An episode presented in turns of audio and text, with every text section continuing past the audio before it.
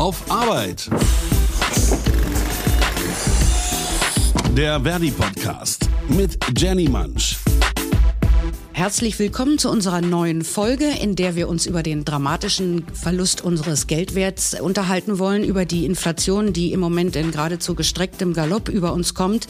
Und wir wollen das natürlich nicht nur beklagen, wir wollen uns über Lösungen unterhalten, sowohl aus ökonomischer als auch aus gewerkschaftlicher Sicht. Und deshalb freue ich mich besonders, dass wir uns darüber mit Marcel Fratscher unterhalten können, dem Leiter des Deutschen Instituts für Wirtschaftsforschung. Außerdem ist er Professor für Makroökonomie an der Berliner Humboldt-Uni. Er ist uns jetzt zugeschaltet und ich freue mich, dass wir mit Frank Wernicke darüber reden können, dem Vorsitzenden von Verdi.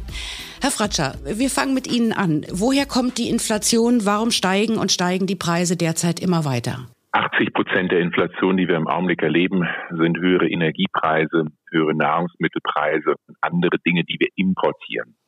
Es ist also etwas, was die Ursache nicht in Deutschland hat, sondern im Krieg in der Ukraine, in der Covid-Krise in China, die Häfen schließen lässt und ähm, die Lieferketten unterbricht. Das ist also zum allergrößten Teil die Ursache für diese hohe Inflation.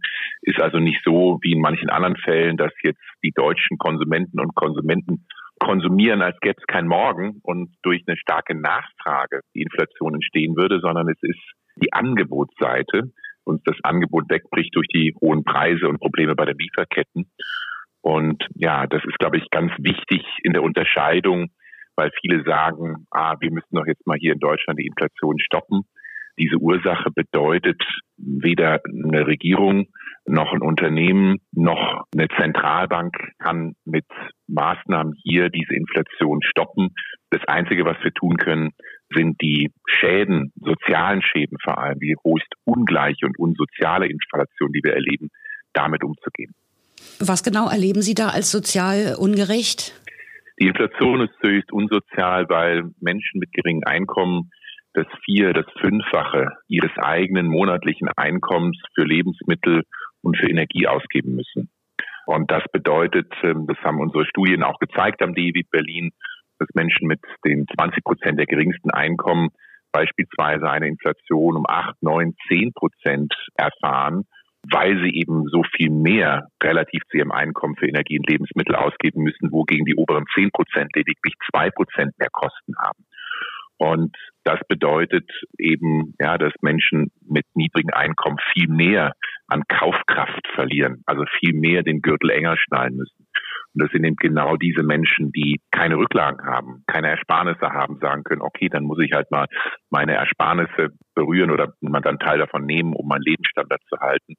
Wenn Sie eine Familie haben mit 1500 Euro oder 2000 Euro Nettoeinkommen, und die sollen jetzt auf einmal 100, 150 Euro im Monat mehr für Lebensmittel oder fürs Heizen zahlen, dann haben die Menschen ein Problem. Und das ist eben die Situation, dass es die schwächsten, die einkommensschwächsten Menschen in Deutschland bei weitem am härtesten trifft. Frank, wie siehst du das aus gewerkschaftlicher Sicht? Trifft die das und was kann dagegen getan werden? Wie siehst du das zum Beispiel jetzt mit den Entlastungspaketen, die bislang angedacht bzw. noch nicht ganz vollzogen sind? Das kommt ja alles noch bei den Leuten erst an. Mhm. Professor Fratsch hat aus meiner Sicht den Sachverhalt absolut korrekt dargestellt und das ist auch das, was ich aufnehme aus vielen, vielen Gesprächen mit Mitgliedern, wenn ich unterwegs bin. Alle Menschen müssen ihre Wohnung versuchen im Winter zu heizen und alle müssen äh, einkaufen gehen. Und äh, von daher ist es so, dass sehr viele unserer Mitglieder sehr stark betroffen sind von den stark steigenden Preisen, insbesondere jetzt auch unmittelbar von den stark steigenden Lebensmittelpreisen und vielfach eben nicht auf Reserven zurückgreifen können. Die ganz großen Bugwellen stehen ja noch bevor, insbesondere entweder Nachzahlungen oder jetzt vielleicht auch Vorababschläge angesichts der stark steigenden Gaspreise. Das ist im Moment das Thema, was mich eigentlich am meisten besorgt. Nach den Zahlen, die wir von den äh, Betrieben kennen, wo wir ja selbst auch organisieren in der Energieversorgung, ist davon auszugehen, dass die Preise für den Gasverbrauch sich auch für die Verbraucherinnen und Verbraucher bis zu verdreifachen. Und das sind natürlich ganz erhebliche Beträge. Wenn ich mal anschaue, was hat jetzt die Bundesregierung gemacht an Entlastungspaketen, dann will ich schon sagen, geht da vieles in die richtige Richtung. Also zum Beispiel dieser Energiegeldzuschlag von 300 Euro für alle Erwerbstätigen ist sicherlich ein richtiger Schritt. Auch die Erhöhung des Kindergelds ist ein richtiger Schritt. Von dem Tankrabatt halte ich wenig, weil im Moment ja vor allen Dingen die Mineralölkonzerne davon profitieren. Das 9-Euro-Ticket ist gut gemeint, aber angesichts der begrenzten Kapazitäten im Fern- und Nahverkehr halt auch in der Umsetzung nicht der richtige Weg. Was aus meiner Sicht wirklich extrem problematisch und kritikwürdig ist, dass bei dem Entlastungspaket insbesondere Rentnerinnen und Rentner und auch viele Studierende vollkommen durch den Rost gefallen sind. Und da ist die Wut und Empörung groß. Es gibt kaum ein anderes Thema, zu dem wir als Verdi oder ich auch als Person so viele Zuschriften bekomme, insbesondere von Rentnerinnen und Rentnern, die bei uns Mitglied sind, die nicht mehr ein- und auswissen.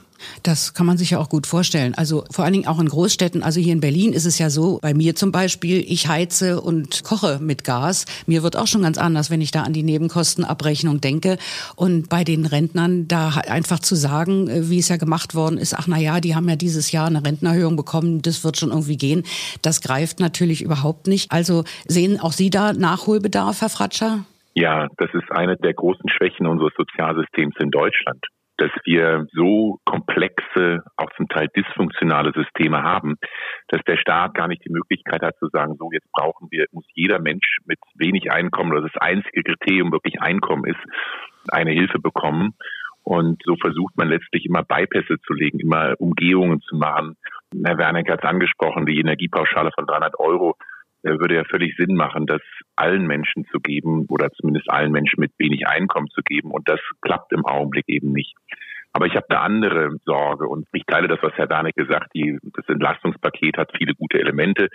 Erstens erreicht es nicht, also ne, das zeigt auch unsere Studie, diese acht, neun, zehn Prozent, die Menschen mit geringem Einkommen jetzt mehr zahlen müssen. Das wird eben nur zu einem begrenzten Teil kompensiert, bei Rentnern und Rentnern fast gar nicht. Aber meine größte Sorge ist, dass die Entlastungspakete temporär sind. Höhere Preise sind permanent. Und das vergessen wir gerne. Wir reden hier über Inflation. Das heißt, selbst wenn die Inflation jetzt in ein, zwei Jahren wieder niedriger ist und sich wieder normalisiert, heißt es ja nicht, dass die Preise wieder runterkommen, dass die Preise wieder aufs Vorniveau oder Vorkrisenniveau fallen, sondern sie werden dann lediglich nicht weiter steigen, aber sie werden hoch bleiben. Und wenn Sie jetzt 300 Euro mehr in der Tasche haben, schön, dann hilft Ihnen das für die nächsten drei, vier Monate. Aber dann irgendwann laufen die Maßnahmen aus. Der Staat kann ja nicht auf alle Ewigkeiten den Menschen alle drei Monate 300 Euro zahlen, sondern der einzige Weg, wie diese höheren Preise für Menschen verkraftbar sind, sind über höhere Sozialleistungen oder über höhere Löhne und Einkommen. Weil nur das ist auch permanent. Und das fehlt mir in dieser Diskussion im Augenblick.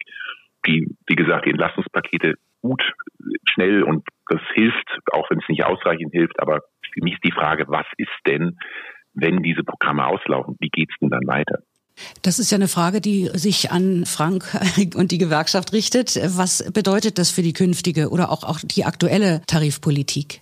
Diese Entlastungspakete haben eine Brückenfunktion, allerdings eine wichtige, auch deshalb, weil die großen Tarifrunden, in denen wir überhaupt was bewegen können für sehr viele Menschen bezogen auf Lohnerhöhungen, im Moment gar nicht stattfinden sondern die großen Tarifrunden fangen an im Herbst mit der Metall- und Elektroindustrie und auch der chemischen Industrie. Und dann sind wir als Verdi dran, ab Beginn des nächsten Jahres dem öffentlichen Dienst, Bund und Kommunen, Post, Handel, wo dann wirklich viele Millionen Menschen davon betroffen sind. Die Preise steigen aber jetzt und deshalb sind diese Entlastungspakete von uns gefordert und wir fordern dort auch ein weiteres Entlastungspaket, insbesondere um die guten Gaspreise zu deckeln. Und ich bin mir auch ziemlich sicher, dass da noch was passieren wird im Herbst und dann hoffentlich auch unter Einbeziehung der Rentnerinnen und Rentner. Tarifpolitisch ist für mich die Antwort relativ klar. Dauerhaft steigende Preise müssen in dauerhaft wirkende Tariflohnsteigerungen münden und ausgeglichen werden. Ist das leicht, das durchzusetzen? Nein. Wir erleben in den Tarifbehandlungen, die derzeit laufen. Wir haben jetzt zum Beispiel derzeit Verhandlungen für die Kolleginnen und Kollegen an den Häfen. Wir stehen vor Verhandlungen für die Beschäftigten bei der Lufthansa. Wir verhandeln derzeit für Beschäftigte im öffentlich-rechtlichen Rundfunk, dass äh, der Hinweis auf dauerhaft steigende Preise, auf eine hohe Inflation erst einmal überhaupt gar kein zusätzliches Gewicht am Verhandlungstisch bringt, sondern äh, die Arbeitgeberseite versucht, relativ niedrige lineare Erhöhungen zu verhandeln. Also wohl mal einen höheren Einmalbetrag. Das ist dann regelmäßig auf dem Tisch. Das Problem ist nur, das wirkt nicht dauerhaft und die Preise sind halt dauerhaft hoch. Wenn es aber um Tariflohnsteigerungen geht, die dauerhaft wirken, ist das eine schwierige, harte Auseinandersetzung. Deshalb streiken wir ja auch zum Beispiel derzeit an den Seehäfen, weil wir dort fest entschlossen sind, einen Inflationsausgleich durchzusetzen. Und vielleicht noch ein Gedanke. Herr Fratscher hat ja darauf hingewiesen, dass die Inflation ungleichmäßig wirkt. Das heißt, Menschen mit eher niedrigen Einkommen überproportional betroffen sind. Darauf muss es aus meiner Sicht auch Antworten in der Tarifpolitik geben. Das heißt, wir werden vielfach in den nächsten Monaten nicht immer nur mit Prozentforderungen antreten, sondern mit tabellenwirksamen Sockelbeträgen. Das heißt, ein bestimmter Betrag X für alle dauerhaft wirken, nicht als Einmalzahlung. Damit ist natürlich der Effekt gegeben, dass Menschen, die nicht so hohe Tariflohngruppen haben, überproportionale Einkommenssteigerung haben. Und das ist auch äh, gewollt und das ist unser Ziel. Wenn du das Beispiel jetzt mit den Hafenarbeitern anführst, da ist es ja wirklich auch so gewesen, dass die Arbeitgeber wohl sagen, na ja, also unser Angebot liegt bei moderaten so und so viel Prozent. Den Rest machen ja die Entlastungspakete. Und ich glaube, das hat die äh, Kolleginnen und Kollegen da besonders auf die Straße getrieben. Also man hat ja in den letzten Tagen im Fernsehen sehen können, wie da die Verdi-Fahnen wehen und wirklich eine massive Streikbewegung im Gange ist. Macht das nicht auch so ein bisschen Hoffnung, was da bei den Häfen im Moment passiert? Ich hatte nie Zweifel daran, dass wir an den Seehäfen Häfen streikfähig sind. Wir sind da sehr, sehr gut organisiert und mussten übrigens in den letzten Jahrzehnten da auch nicht streiken, weil wir immer sehr gute Tarifabschlüsse auch ohne Arbeitskämpfe hinbekommen haben. Aber das zeigt, dass wenn wir selbst in einem solchen Bereich, um überhaupt nur in die Nähe eines Inflationsausgleiches zu kommen, tagelang streiken müssen und Streiks an den Seehäfen tun wirklich weh der Arbeitgeberseite. Das ist ein Zeichen davon, wie hart die Auseinandersetzungen werden. Ich erwarte sehr harte Auseinandersetzungen im Flugverkehr bei der Lufthansa und dann auch in den bevorstehenden Tarifrunden Anfang nächsten Jahres. Herr Fratscher, die viel beschworene Lohnpreisspirale, können Sie das nachvollziehen, dass immer davor gedreut wird und gewarnt wird, bevor irgendjemand vielleicht auch mal sagt, naja, wie sieht's dann aus mit Preisedeckeln? Denn die sind es ja im Moment, die in alle Unendlichkeit steigen. Ja, das sind zwei Fragen. Also Preise deckeln, davon halte ich nichts. Das wird nicht dauerhaft funktionieren. Sie können nicht dauerhaft den Markt aushebeln, vor allem wie ich am Anfang sagte, der Ursprung der Inflation ja nicht einheimisch ist, sondern wirklich das, was globales ist bei Energiepreisen, bei Nahrungsmittelpreisen. Also Preisdeckelung wird nicht funktionieren, sondern man muss damit umgehen. Ganz im Gegenteil, gerade bei Energie und bei fossilen Energieträgern wie Gas und Öl wollen wir eigentlich, dass die Preise höher werden. Gerade an der Tanksäule wollen wir, dass die Preise höher werden. Das ist aus ökologischen Gründen, Klimaschutzgründen absolut notwendig. Der deutsche Staat subventioniert fossile Energieträger jedes Jahr noch mit 65 Milliarden Euro. 65 Milliarden Euro, anderthalb Prozent der jährlichen Wirtschaftsleistung, was fossile Energieträger zu billig sind, weil sie nicht den Schaden an Umwelt, an Klima, an Gesundheit kompensieren. Das so unpopulär es ist, muss man auch mal ehrlich sagen. Der richtige Weg ist dann nicht, die Preise zu versuchen zu deckeln und damit die Nachfrage nach fossilen Energieträgern zu erhöhen, sondern ganz gezielt Menschen zu entlasten, also Transfers zu geben, Geld in die Tasche zu geben und zu sagen, ihr entscheidet, wofür ihr das Geld braucht. Ja, und es gibt den einen oder anderen, die auf dem Land wohnen, die brauchen ihr Auto zum Arbeit zu kommen, die können dann dieses Energiegeld oder den Transfer dann nehmen, um eben den höheren Spritpreis zu zahlen. Andere sagen, ich kann verzichten, ich brauche es aber fürs Heizen oder für die Nahrungsmittel. Also da sollte der Staat nicht versuchen zu deckeln, sondern er sollte den Menschen Transfers geben und die Menschen selber entscheiden lassen. Jetzt die Frage Lohnpreisspirale. Ich bin da mal ein bisschen baff, muss ich gestehen, wenn man bei einer Inflation als erstes schreit, Lohnpreisspirale. Jetzt müssen wir aber aufpassen.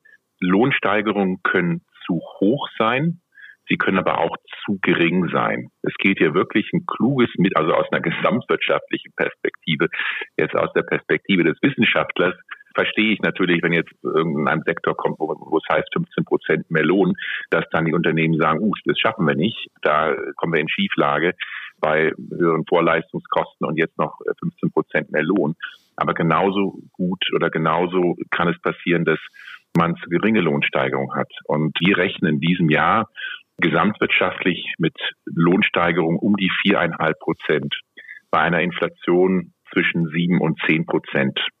Heißt, im Durchschnitt haben die Menschen zweieinhalb, drei oder mehr Prozent weniger Kaufkraft, können sich also weniger leisten. Und wenn sie das nach unten drücken, also noch weniger Lohnsteigerung haben, dann können die Menschen natürlich auch weniger weggehen, weniger konsumieren, weniger einkaufen gehen. Der Einzelhandel leidet, die Gastronomie leidet, die Reisebranche leidet. Also das sind auch wieder letztlich Unternehmen und Beschäftigte in Deutschland, die darunter leiden. Also man muss das richtige Mittelmaß finden, schauen, in welchem Sektor verdienen vielleicht die Unternehmen auch gut. Es gibt nicht nur Verlierer der, der Inflation, es gibt auch eine, wenn sich die großen DAX-Konzerne anschauen, die machen sehr, sehr dicke Gewinne, auch jetzt, auch gerade wegen der Inflation. Also es gibt eben nicht nur Verlierer und da muss man wirklich schauen, Branche für Branche, ist da eine Möglichkeit da, eben auch höhere Löhne zu zahlen?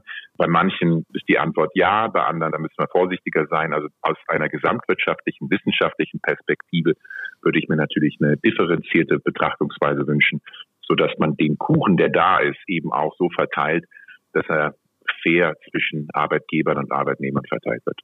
Aber gerade da sieht ja die Bevölkerung im Moment eigentlich ein Ungleichgewicht, oder? Also ich meine, gerade bei den Rohölpreisen, da sieht jeder, die Preissteigerungen 20 Prozent gehen auf die Erhöhung durch die Importe zurück und der Rest, den stecken sich die Mineralölfirmen in die Tasche. Wie geht man damit um? Die Leute kriegen das ja mit. Dann der Finanzminister Lindner bringt den Schuldenabbau gegen diese Entlastungspakete auch in Stellung. Was würden Sie da sagen? Beide sind angesprochen. Wie kommt man da raus? Nicht mal anfangen darf, da wo solche Extraprofite erkennbar sind, muss man versuchen, die zu schöpfen. Das ist übrigens steuerrechtlich nicht ganz einfach, weil die Frage ist ja, wo fangen solche Übergewinne an? Was sind das für Fallkonstellationen? Aber wenn ich mal ins europäische Ausland schaue, dann gibt es eine Reihe von Ländern, zum Beispiel Großbritannien, aber auch Italien, die extra Abgaben für die Mineralölkonzerne erheben. Das halte ich auch für angemessen. Das allein löst allerdings die Refinanzierungsprobleme nicht. Es ist vollkommen klar, dass diese Entlastungspakete, die auf den Weg gebracht wurden bereits und die reichen nicht. Es wird weitere Maßnahmen brauchen im Laufe des Jahres über eine Neuverschuldung, eine erhöhte Neuverschuldung zu finanzieren sind. Das kann sich die Bundesrepublik Deutschland auch leisten es ist ein bisschen skurril, dass jetzt dann versucht wird, alles ins Haushaltsjahr 2022 zu packen. Ich gehe mal davon aus, wir werden noch einen Nachtragshaushalt bekommen, weil natürlich die Preissteigerungen gerade im Energiebereich auch 23 wirken. Aber der Finanzminister eben die Schuldenbremse wieder in Kraft setzen will. Und im Moment hat er dazu auch die Deckung des Bundeskanzlers. Und deshalb wird so eine, so eine Vorsorgeverschuldung passieren im Laufe dieses Jahres, um Maßnahmen in 23 zu finanzieren. Ich würde es für deutlich klüger halten, die Schuldenbremse auch in 23 und vielleicht auch darüber hinaus auszusetzen, übrigens sie auch grundlegend zu reformieren, so dass notwendige Zukunftsinvestitionen möglich sind. Wir brauchen ja beschleunigten Ausbau erneuerbarer Energien, um von dieser fossilen Abhängigkeit schneller unabhängig zu werden, wie das geplant gewesen ist. Dafür sind Investitionen notwendig, aber als Sofortmaßnahme, glaube ich, ist ein längeres Aussetzen der Schuldenbremse erstmal notwendig. Wie sehen Sie das, Herr Fratscher? Ja, meine große Sorge ist, dass die ähm, Bundesregierung oder ich sollte sagen, manche in der Bundesregierung eine grundlegende Falschlogik zugrunde legen bei der Finanzpolitik. Man hört aus dem Finanzministerium, in einer Phase der hohen Inflation muss der Staat die Nachfrage reduzieren. Also sprich, muss seine eigenen Staatsausgaben deutlich reduzieren, damit die Inflation sinken kann. Das ist für mich aus zweierlei Hinsicht nicht nur falsch, sondern auch widersprüchlich. Denn wenn jetzt der Staat seine Nachfrage reduziert, ändert das ja nichts an der Inflation. Nochmals 80 Prozent der Inflation sind importiert. Das ist etwas mit Krieg in der Ukraine, mit globalen Lieferkettenproblemen zu tun. Also wenn der Staat weniger ausgibt, ändert das dieses und nächstes Jahr überhaupt gar nichts an der Inflation sondern ja, es verschärft eher nochmal die wirtschaftliche Lage, weil man eben nicht nur mit höheren Preisen rechnen muss, sondern auch noch mit weniger Nachfrageunternehmen, die Kapazitäten haben. Dienstleistungsbereich beispielsweise in Deutschland können dann eben auch dort weniger produzieren und, und äh, haben dazu einen zusätzlichen Schaden. Der zweite Punkt, der mir ganz wichtig ist, diese Inflation schafft ein Angebotsproblem. Also nochmals, es ist nicht ein, dass jetzt die Inflation entstanden ist, weil die Menschen so viel konsumieren und die Unternehmen so viel investieren und dass deshalb bei den Investitionen Konsum das Angebot nicht nachkommen kann und dadurch ein Preisdruck entsteht sondern es ist andersrum. das Angebot geht zurück wegen dieser starken Preisanstiege. Und deshalb muss die Politik auch da ansetzen. Anstelle zu sagen, wir schwächen jetzt die Nachfrage, damit sie das niedrigere Angebot widerspiegelt, muss, muss die Politik sagen, nein, wir stärken das Angebot.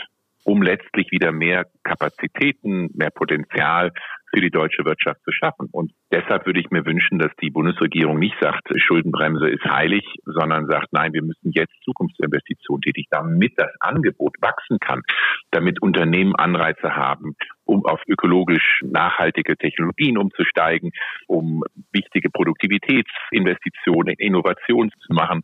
Das ist eigentlich der richtige Weg, um aus dieser Krise herauszukommen. Also da ist meine Überzeugung als Wissenschaftler, der richtige Weg wirtschaftspolitisch ist nicht eine Schwächung der Nachfrage über die Schuldenbremse, sondern eine Stärkung der Angebotsseite über Zukunftsinvestitionen. Und äh, was sagen Sie zum Thema Übergewinnsteuer? Sind Sie da für, dagegen? Muss das eher das Kartellamt regeln? Ich weiß nicht, ob Sie das schon erklärt hatten, aber ich müsste es nochmal verstehen. Die Übergewinnsteuer will ja im Prinzip ungewöhnlich hohe Gewinne bei Unternehmen abschöpfen. Und manche nutzen den Begriff leistungslose Gewinne. Das ist, glaube ich, ein ganz guter Begriff. Äh, Gewinne in einer Marktwirtschaft sind ja nichts Schlechtes. Und mancher wie der Bundesfinanzminister sagen, oh, wir wollen doch jetzt nicht BioNTech nochmal extra zusätzlich besteuern, weil die da so eine tolle Innovation gemacht haben. Nee, das wollen wir nicht. Aber äh, darum geht es auch nicht. Es geht wirklich um leistungslose Gewinne. Und das ist bei den Mineral- und Konzernen entsteht. Kann man auch andere Sektoren, zum Beispiel bei Immobilien dazu zählen. Es ist sicherlich, wie Herr Werner gesagt, es ist schwierig, das zu definieren, steuertechnisch. Was ist ein Übergewinn? Welche Sektoren will man es anlesen? Was ist wirklich leistungslos? Aber bei aller Schwierigkeit in der Praxis, prinzipiell ist es ein kluges Instrument, weil man sagt, ja, wir leben in einer sozialen Marktwirtschaft und wir wollen, dass Leistung sich lohnt. Und wieso sollen Menschen, die arbeiten, nochmal einen Schritt zurück. Es gibt kaum ein Land, in dem Arbeit so stark besteuert wird und Vermögen so gering besteuert wird wie Deutschland. Das ist für mich mal ein ganz wichtiger Satz, weil das, glaube ich, man nicht genug betonen kann. Wieso will man Menschen, die arbeiten, nicht eher entlasten und passive Vermögen oder Gewinne, wie jetzt bei den Mineralölkonzernen, stärker besteuern? Das ist eigentlich genau die Logik der sozialen Marktwirtschaft. Also nochmals, bei aller Schwierigkeit, das in der Praxis umzusetzen, halte ich es aus einer marktwirtschaftlichen Logik für richtig. Ob es jetzt gemacht wird, ich glaube eher nicht. Man wird sich da nicht dran trauen. Aber aus ökonomischer Sicht würde ich es trotzdem für richtig halten. Also gibt es da tatsächlich sowas? Es gibt ja dieses Stichwort von einer Gewinninflation. Gibt es die tatsächlich? Das würde das ja eigentlich Also die bedeuten. Gewinninflation im Begriff habe ich noch nicht gehört, aber es ist natürlich richtig, was ich vorhin sagte. Es gibt eine ganze Reihe von DAX-Konzernen, die im Augenblick Rekordgewinne machen. Also es gibt nicht nur Verlierer der Inflation. Wir stellen uns bei der Inflation immer indirekt stellen wir uns vor, da ist ein schwarzes Loch, da geht das rein, Geld rein und es ist weg und nur Herr Putin profitiert davon. So ist es natürlich nicht, sondern es sind auch viele deutsche Unternehmen, die ihre Marktmacht ausnutzen. Das können Mineralölkonzerne, aber auch in anderen Bereichen sein, die eben sehr dicke Gewinne einfahren. Und da ist es schon nicht nur legitim, sondern auch notwendig, dass der Staat sagt, in Krisenzeiten gilt es, die Last auf alle Schultern zu verteilen und auf die stärksten Schultern eben mehr. Also nochmals, es geht hier wirklich um das Konzept der sozialen Marktwirtschaft und dass man da nicht sagt, ja, Pech gehabt, ihr, die jetzt die höheren Preise zahlen müsst, sondern eben auch hinschaut, wer gewinnt dadurch und dann eben diese Last gleicher zu verteilen, halte ich für absolut notwendig. Denn der Druck auf die Bevölkerung, der ist ja wirklich auch immens. Also bei den Leuten geht's jetzt langsam ans Eingemachte. Es gibt neue Zahlen von der Hans-Böckler-Stiftung, die haben eine Untersuchung gemacht unter Erwerbstätigen und Arbeitssuchenden. Denen zufolge machen sich 94 Prozent der Bevölkerung starke bis sehr starke Sorgen wegen der Ukraine-Krise. Die anderen über 90 Prozent machen sich Sorgen wegen der Lebensmittelpreise und die Energie, die sie nicht mehr zahlen können. Also das erhöht ja auch politisch den Druck. Der Bundeskanzler Scholz hat jetzt den Vorschlag gemacht und da gibt es jetzt wohl auch schon einen Termin, Frank, der belebt wieder die sogenannte konzertierte Aktion. Was hältst du davon und erklär doch mal, was das eigentlich ist? Ja, vielleicht noch mal ein kleiner Rückgriff in die Geschichte. Die konzertierte Aktion ist aufgesetzt worden Ende der 60er Jahre in Westdeutschland, als es Ende der 60er Jahre nach der Boomphase nach dem Krieg eine erste leichte wirtschaftliche Abflachung gegeben hat. Und das Gesetz, auf dessen Grundlage die konzertierte Aktion damals geschaffen wurde, ist immer noch in Kraft. Es ist ein Roundtable-Format zwischen Bundesregierung, Arbeitgebern, Damals die Bundesbank, die ja noch eine eigene Zinspolitik gemacht hat, also weit vor der Einführung des Euros, war da beteiligt und verschiedene auch wissenschaftliche Institute. Und damals ist der Versuch unternommen worden, Makroökonomie zu betreiben, äh, über Absprachen die Inflation zu begrenzen und Wirtschaftswachstum zu stimulieren. Das ist seinerzeit für die Gewerkschaften ziemlich schlecht gelaufen, weil die Gewerkschaften haben sich in der Phase darauf eingelassen, sehr niedrige Lohnforderungen zu stellen, Ende der 60er Jahre. Es ist ihnen aber an keiner Stelle irgendwo gedankt worden, weil die Arbeitgeber haben sich auf keinerlei Absprachen eingelassen. Und dann hat es auch dazu geführt, dass es erhebliche Proteste innerhalb der Gewerkschaften gegeben hat, auch sogenannte wilde Streiks, also ohne dass sie offiziell von den Gewerkschaftsführungen der Zeit damals organisiert und aufgerufen wurden und dann ja auch Anfang der 70er Jahre eine Phase mit sehr hohen Lohnforderungen und auch relativ hohen Abschlüssen. Meine Schlussfolgerung daraus ist jetzt für heute, es gibt einen Termin, eine Einladung für den 4. Äh, Juli, dass es natürlich viel zu besprechen gibt, auch im Kreis von Bundesregierung, Arbeitgebern und Bundesbank. Aber ich sehe dort vor allen Dingen die Notwendigkeit, dass wir uns über die Ausgestaltung von weiteren Entlastungspaketen verständigen. Und da gibt's viel zu bereden. Dafür macht das Format Sinn. Zu versuchen, aus so einem Format heraus Tarifpolitik betreiben zu wollen, ist aus meiner Sicht zum Scheitern verurteilt. Ich kann für Verdi sagen, natürlich nehmen wir Einladungen des Bundeskanzlers an. Ich werde da hingehen. Aber auf den Verlauf und das Ergebnis äh, von Tarifrunden, die bevorstehen, werden diese Gespräche keinen Einfluss haben. Der Fehler von früher wird nicht wiederholt, dass man äh, sich so verständnisvoll zeigt und erstmal sagt, gut, wir halten uns zurück mit den Lohnforderungen, weil das hat sich nicht bezahlt gemacht. Die wilden Streiks, das ist ja immer so interessant. Weißt du da noch, in welchen Branchen das war? Das war vor allen Dingen in der metallverarbeitenden Industrie der, der Fall. Das war der Schwerpunkt. Ah, okay. Denn äh, unser Historiker, der hat das ja auch sehr schön beschrieben, das ganze Thema konzertierte Aktion, wie das damals gelaufen ist. Und zum Beispiel ist bei der Bundeszentrale für politische Bildung bis heute zu lesen, dass also das einige auch als so ein Roundtable der gegenseitigen gruppenbezogenen Seelenmassage bezeichnet haben. Die Leute haben sich wohl 37 Mal in zehn Jahren getroffen. Also wir hoffen, dass die diesmal da wirklich mehr draus kommt. Ich meine, es ist ja auch nötig, dass die Leute, dass Arbeitgeber, Arbeitnehmer und Regierung sich miteinander über diese ganzen Themen verständigen. Wie können wir jetzt die Leute entlassen? Der Finanzminister Lindner sagt, drei bis fünf Jahre Knappheit steht uns bevor.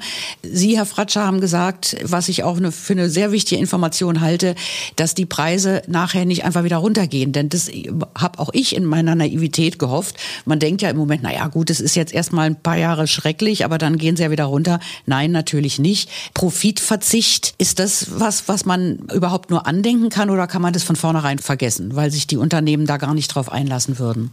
Das ist die Frage an mich. Ja, das, wie äh, genau, wie, wie klingt fragen, das Wort fragen in den, den falschen äh, als Ökonom würde ich sagen, Menschen sind, wie sie sind und eine Marktwirtschaft beruht nun mal darauf, dass Unternehmen versuchen, für sich selbst den möglichst großen ja, Gewinn, Einnahmen zu generieren. Deshalb ist das in der Marktwirtschaft natürlich, wird es das immer geben. Knappe Jahre heißt, dass natürlich auch Unternehmen, die allermeisten zumindest weniger Gewinne machen. Meine Sorge gilt eher den mittleren, kleinen Unternehmen, die jetzt wirklich nicht nur weniger Gewinne oder keine Gewinne machen, sondern sogar Verluste machen. Und wenn Sie an die Gastronomie oder manche kleine Geschäfte oder Bäckerei um die Ecke denken, die in der Pandemie schon massiv gelitten haben, wenn jetzt dort nochmal sehr viel höhere Vorleistungskosten kommen, aber sie das eben nicht voll an die Kunden weitergeben können. Also es wird viele Unternehmen geben, die jetzt Verluste machen, die in Schieflage kommen. Es wird andere geben, die werden ordentlich verdienen. Und nochmal, glaube ich, gilt wirklich darum, wie ich vorhin sagte, wie man den Kuchen verteilt. Und das ist in solch schwierigen Zeiten umso wichtiger dass man eben die starken Schultern stärker belastet und stärker mit in die Pflicht nimmt, als das jetzt noch in guten Zeiten der Fall ist, damit eben diese höchst unsoziale Inflation etwas weniger unsozial wird. Das ist für mich der Kernpunkt. Aber jetzt zu sagen, Gewinnverzicht, das klingt sehr idealistisch und schön, aber das ist natürlich keine Realität in einer Marktwirtschaft. Gibt es von deiner Seite aus, Frank, irgendwelche Hoffnungsschimmer, die wir den Leuten, unseren Zuhörern mit auf den Weg geben können? Hoffnungsschimmer ist jetzt nicht der Begriff, den ich verwenden äh, möchte, aber es ist ja klar, was zu tun ist, äh, was auch unsere Aufgabe als Gewerkschaft ist, als Verdi. Wir werden in allen Tarifrunden, die jetzt bevorstehen, versuchen, die Preissteigerung auszugleichen durch dauerhaft wirkende Tariflohnsteigerung. Das wird nicht einfach, aber das ist unsere Ambition. Und wenn es ein breites Engagement der betroffenen Kolleginnen und Kollegen gibt, dann werden wir auch einen guten Schritt nach vorne gehen können. Dabei wird es ein besonderes Augenmerk geben auf Kolleginnen und Kollegen mit nicht so hohen Einkommen. Das heißt, dass es eine besondere Berücksichtigung gibt und höhere Erhöhungen für eher niedrige Einkommensgruppen und entsprechende Tariflöhne. Das ist ein Weg dahin. Und darüber hinaus werden wir bei den politischen Themen nicht leise werden. Es braucht ergänzend zur Tarifpolitik aus meiner Sicht weitere Entlastungspakete, allein um die Brücke zu bauen angesichts der stark steigenden Preise jetzt. Die Tariflohnsteigerungen wirken größtenteils frühestens im nächsten Jahr. Von daher ist das absolut notwendig. Und wir dürfen die Verteilungsfragen, die Herr Fratscher ja zu Recht aufgeworfen hat, gerade in dieser Zeit nicht vergessen, weil natürlich ist die Frage, wenn es einen erhöhten Bedarf an Transfer innerhalb unseres Sozialstaates gibt es, und das zeichnet sich ab, wie wird das denn eigentlich finanziert? Und wir haben das grundlegende Problem, dass Unternehmenserträge, dass Vermögenserträge, dass auch große Erbschaften eben nicht ausreichend besteuert sind in Deutschland. Und darauf weisen wir als Gewerkschaft nicht nur hin, sondern versuchen politisch Einfluss zu nehmen. Und je mehr sich engagieren, desto erfolgreicher sind wir. Wollte ich gerade sagen, was die Zuhörer natürlich und die Zuhörerinnen machen können, ist zu werben, in die Gewerkschaft einzutreten, Mitglied zu werden, sich stark zu organisieren. Man sieht ja an den Hafenarbeitern, das bringt's. Herr Fratscher, Sie haben gerade ein neues Buch veröffentlicht. Da möchte ich auch noch darauf hinweisen. Es heißt Geld oder Leben, was ja vom Titel her jetzt eine echte Punktlandung ist. Obwohl es geht im Untertitel um unser angeblich irrationales Verhältnis zum Geld. Haben Sie einen Tipp für die Leute? Wie können Sie jetzt ein bisschen rationeller gerade mit dem Geld umgehen, um halbwegs durch diese schreckliche Krise zu kommen? Ja, das ist schwierig, denn in dem Buch Geld oder Leben geht es vor allem darum, dass viele von uns ein sehr irrationelles Verhältnis zum Geld haben, vor allem beim Sparen. Dass wir sehr viel aufs Sparkonto legen, sehr viel in der Lebensversicherung. Und äh, wenn Sie null Zinsen auf dem Konto bekommen, aber sieben, acht Prozent Inflation haben, verlieren sie jedes Jahr massiv an Kaufkraft mit ihrem Ersparten. Und da müssen wir offener werden. Das ist ein wichtiger Punkt. Ich spreche auch im Buch über Inflation, dass es durchaus Wege gibt, wie man seine Ersparnisse, sein Geld schützt gegen Inflation. Auch wieder wir müssen klüger sparen, geht um Zinsen. Aber in dieser Situation machen mir aus einer gesellschaftlichen Perspektive vor allem die Menschen, die unteren 40 Prozent mit dem geringsten Einkommen sorgen und die haben in allermeisten Fällen gar kein Erspartes. Den können Sie nicht sagen, ja, dann nehmt doch mal äh, jeden Monat 200, 300 Euro von eurem Ersparten und schießt das dazu zu eurem Lebensstandard. Diese Möglichkeit haben die allermeisten nicht. Deshalb mache ich mir in diese Krise vor allem um auch den gesellschaftlichen Zusammenhalt große Sorge, weil die Menschen, die am härtesten getroffen sind, auch die Menschen sind, die selber die wenigsten Möglichkeiten haben, sich selber abzusichern über Ersparnisse, zu sagen, dann arbeite ich irgendwo ein paar Stunden mehr oder leih mir Geld oder wie auch immer. Das macht mir große Sorge und ja, das ist nochmal eine ganz andere Komponente. Das Buch habe ich im letzten Jahr geschrieben, als die Inflation noch relativ moderat war. Da wurde mir jetzt auch vorgeworfen, ich hätte die Inflation nicht kommen sehen. Das ist richtig. Ich will aber den sehen, der den Krieg in der Ukraine hat kommen sehen. Ich glaube, da gibt es auch herzlich wenige Menschen. Aber ja, wir brauchen, glaube ich, ein anderes Verhältnis zum Geld. Aber in dieser Krise, glaube ich, die Menschen, die am härtesten betroffen sind, ist das Problem, die haben kein Geld. Okay, also es gibt ein paar gute Tipps bei Ihnen zu holen und den Rest werden die Zeiten zeigen, die Verhandlungen zeigen. Und insofern danke ich beiden Gesprächspartnern, Frank Wernicke und Marcel Fratscher, herzlichen Dank, dass Sehr Sie gern. an unserem Podcast mitgemacht haben. Und das lässt sich ja eventuell bei wandelnden Situationen nochmal wiederholen. Herzlichen Dank und beiden noch einen schönen Tag. Dankeschön, das wünsche ich Ihnen auch. Bis dann. Danke. Tschüss. Euch hat gefallen, was ihr gehört habt? Dann freuen wir uns, wenn ihr unseren Podcast abonniert. Mehr Infos zu unseren Themen gibt es auf verdi.de, in eurer Mitgliederzeitung Verdi Publik und natürlich auch in den sozialen Medien. Ihr habt Anregungen, Bemerkungen oder Kritik? Dann schreibt uns eine E-Mail an podcast.verdi.de. Das war der Verdi Podcast auf Arbeit direkt aus dem Studio der Verdi Zentrale in Berlin.